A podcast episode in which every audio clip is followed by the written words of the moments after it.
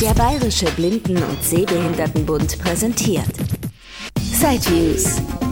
Themen, Tipps und Trends zwischen den Side-Cities. Und hier ist Christian Stahlberg. Herzlich willkommen zur ersten Episode der Sideviews im neuen Jahr 2022. Naja, ganz so neu ist das Jahr inzwischen ja auch schon nicht mehr. Deshalb wünsche ich jetzt lieber mal kein gutes neues Jahr. Aber ich drücke doch zumindest kurz meine Freude darüber aus, dass ihr auch in diesem Jahr anscheinend wieder gewillt seid, die Episoden der Sideviews anzuhören. In dieser eher kurzen Ausgabe möchte ich einen kleinen Ausblick darauf wagen, was dieses Jahr in Sideviews so ansteht. Und danach stelle ich noch eine neue Rubrik vor, aus der es heute gleich den ersten Beitrag noch gibt. Dreh- und Angelpunkt der Side Use in 2022 soll natürlich wieder die Side City sein. Vom 18. bis 20. Mai 2022 soll diese im Präsenzformat stattfinden. So steht es zumindest auf der Website sidecity.net. Aber, naja, wir haben jetzt Mitte Januar, es sind noch vier Monate hin. Kein Mensch weiß, was Omikron noch so anstellt oder auch nicht anstellt und was bis zum Mai ist. Von daher, momentan ist wohl noch alles offen, ob das eine Side City in Präsenz oder wieder eine Online Side City wird. Ich würde auf jeden Fall wieder hinfahren und dann dort auch versuchen, an den drei Tagen Interviews zu führen. Aber wie gesagt, ob das klappt, steht ein bisschen in den Sternen. Zum einen kann es mir ja auch mal passieren, dass ich irgendwie erkrankt bin, in Quarantäne oder sonst wie verhindert. Und wenn die Side City dann überhaupt tatsächlich stattfindet, ist ja auch die Frage, unter welchen Bedingungen. Also vielleicht darf da zum Beispiel immer nur eine bestimmte Anzahl an Personen in die Hallen oder man kann nur an einem Tag kommen, weil man sich da vorher irgendwie registrieren muss wie dann die Interviews rüberkommen, wenn das alles hinter so einer Maske vernuschelt rauskommt. Ja, das sind alles noch so offene Fragen. Wird man sehen, kann ich heute leider auch noch nicht sagen, wie das genau wird. Irgendwie hat sich ja andererseits auch sehr bewährt, die Interviews per Telefon oder Online-Dienst zu führen. Die letzten zwei Jahre bin ich damit, glaube ich, ganz gut gefahren und konnte mich dadurch vielleicht auch bei der einen oder anderen Firma ein bisschen besser darauf vorbereiten, weil ich eben doch noch Zeit hatte, mir die Internetseite anzuschauen oder Fragen zu überlegen. Also das hatte schon auch seinen Vorteil. Es hat wahrscheinlich beides was für sich. Einmal diese Telefoninterviews, wo man tiefer einsteigen kann und einmal eben auch die Messe, wo man zum einen Produkte wirklich mal in die Hand nehmen kann und zum anderen auch auf Firmen trifft, die international sind, die nach Frankfurt gekommen sind, um die ersten Händlerkontakte zu treffen. Da gab es ja durchaus schon den ein oder anderen interessanten Beitrag aus 2019, obwohl manche Firmen inzwischen auch wieder vom Markt verschwunden sind. Also Tech for Freedom zum Beispiel aus Spanien, die gibt es inzwischen schon wieder gar nicht mehr. Naja, schauen wir mal, was wird. Vielleicht wäre ja auch eine Mischform ganz interessant, mit großen Firmen ein Telefoninterview führen und sich dann vor Ort auf kleinere, innovative Ansätze konzentrieren, beziehungsweise auch die Sachen vermehrt in die Hand nehmen. Das war ja so ein kleines bisschen, wenn mal Kritik kam 2019, ein Kritikpunkt, dass ich mehr über die Produkte hätte erzählen sollen. Aber ja, also 2019 bei 36 Interviews in drei Tagen bin ich so von Stand zu Stand gehetzt, dass ich rückblickend auch sagen muss, also so richtig viele vertiefte Eindrücke mitnehmen konnte ich da eigentlich nicht.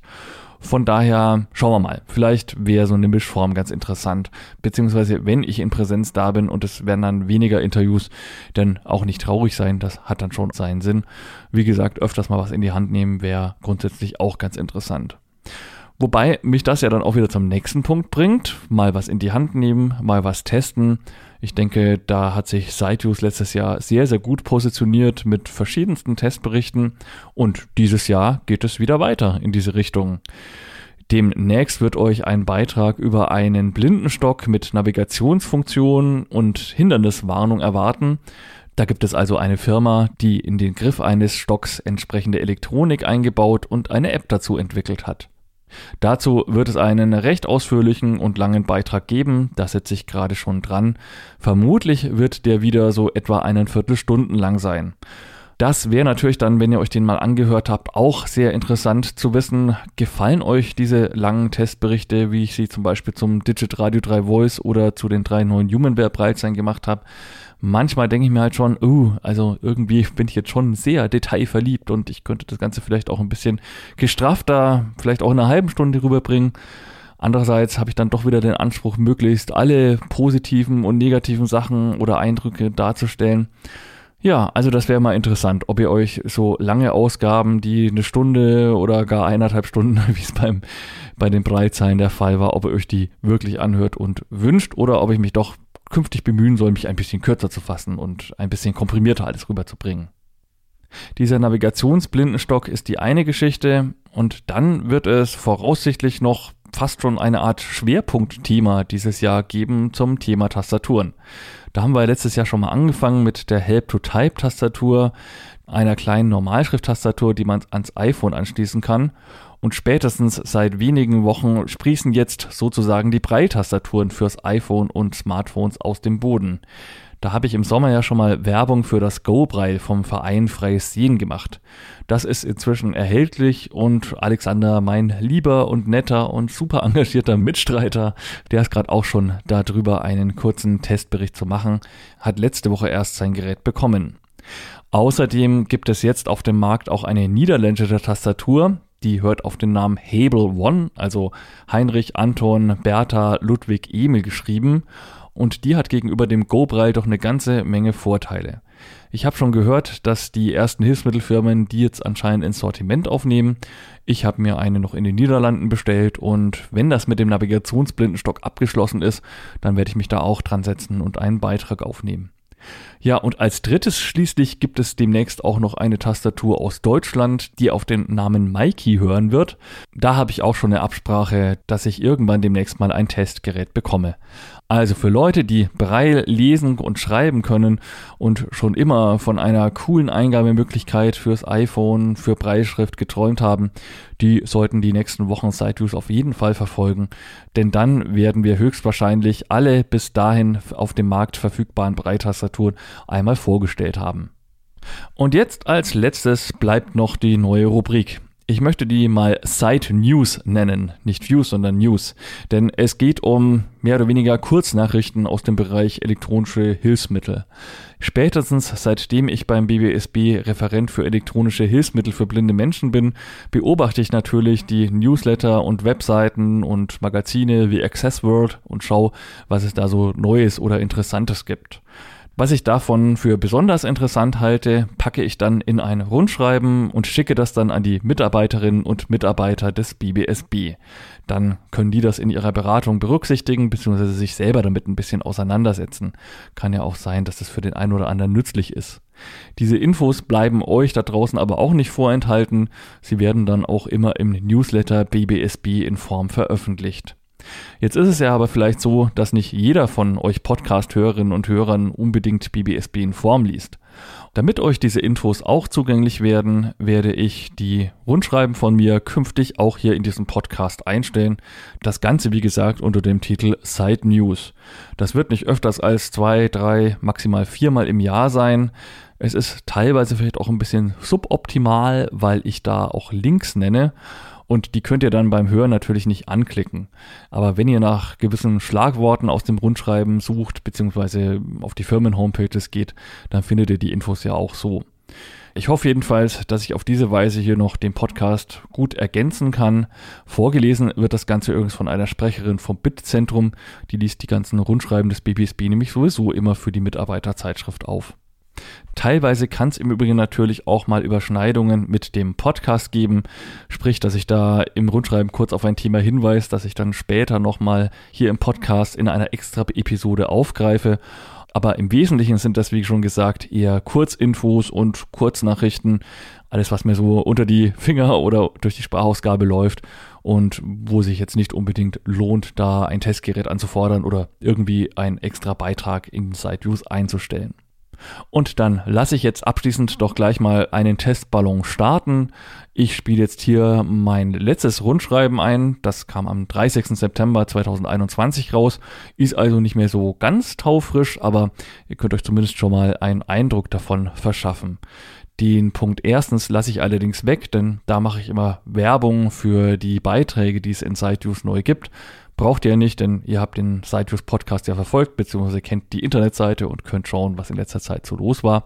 Deshalb geht es jetzt gleich schon mit Punkt 2 los. Vorher sage ich aber noch Tschüss, bis zum nächsten Mal.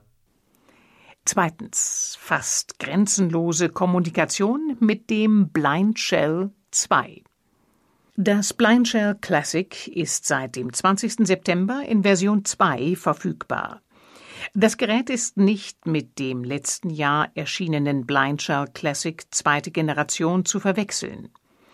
Das Classic 2 ist eine völlige Neuentwicklung, während bei der Generation 2 des ersten Classic im Wesentlichen nur die Ladeschale neu hinzukam. Bei der Hardware hat sich neben mehr Speicherplatz, einem schnelleren Prozessor, einer bedeutend längeren Akkulaufzeit und einem sehr viel besser klingelnden Lautsprecher die Tastatur des Blindshell Classic 2 geändert. Sie soll jetzt für Leute mit wenig Fingerspitzengefühl besser fühlbar sein. Die eher geringen Abmessungen des Geräts wurden trotzdem weitgehend beibehalten und das Telefon ist immer noch hosentaschentauglich. Intern gibt es seitens der Software neu YouTube und WhatsApp eine Sprachsteuerung, die auch offline ohne Internet funktioniert und einen NFC-Leser. Damit kann man entsprechende Aufkleber nutzen und diese auf Gegenstände kleben. Kommt das Handy in die Nähe, wird eine zuvor aufgenommene Beschreibung abgespielt. Eine derartige Funktion bieten auch eigenständige Geräte wie PenFriend oder PennyTalks. Auch mit dem Blindshell Classic 1 konnten schon Gegenstände identifiziert werden. Dies basierte aber noch auf nicht immer so zuverlässig optisch mit der Kamera ausgewerteten QR-Codes. Diese Möglichkeit steht aber auch beim neuen Modell noch zur Verfügung. Neu im Angebot als Zubehör ist ein Schlüsselanhänger, den man bei Bedarf vom Handy aus klingeln lassen kann. Es können auch mehrere Anhänger gekoppelt werden und das Geräusch differenziert ausgelöst werden. Ein Anhänger könnte zum Beispiel in die Geldbörse gelegt, ein weiterer am Langstock befestigt oder in eine Jackentasche gelegt werden. Das Auffindesignal kann dann entsprechend dem Gegenstand vom Handy aus aktiviert werden, um etwa beim Arzt die Jacke an der Garderobe leichter wiederzufinden. Neben dem oben erwähnten Sideviews-Interview gibt es von Stefan Merck auch einen Testbericht zum Nachlesen auf www.merkst.de.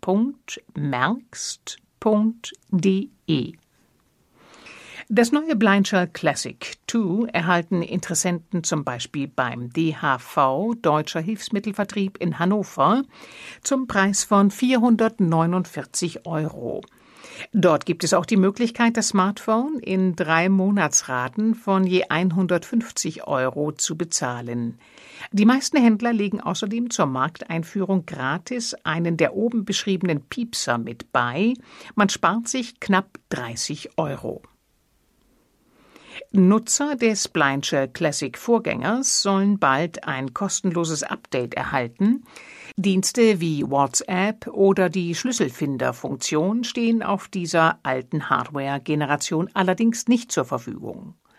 Und wer es weiterhin möglichst einfach und auf das Telefonieren reduziert möchte, kann nach wie vor das einfache Blindshell Classic Lite kaufen. Drittens Nachfolger des Vocal Phone. Ende 2020 testete SideViews das Vocal Phone, ein Telefon, das nur mit drei Tasten bedient wird. Der Hersteller hat nun bereits den Nachfolger herausgebracht. Das neue Gerät heißt nun Amulett-Telefon Universal DECT Home Telecare DA 1450. Gegenüber dem Vorgänger sollen die Tasten nun besser fühlbar sein und bei den Funktionen ist eine Sturzerkennung hinzugekommen. Sie erhalten das Telefon unter anderem beim Landeshilfsmittelzentrum in Dresden oder bei seehelfer.de.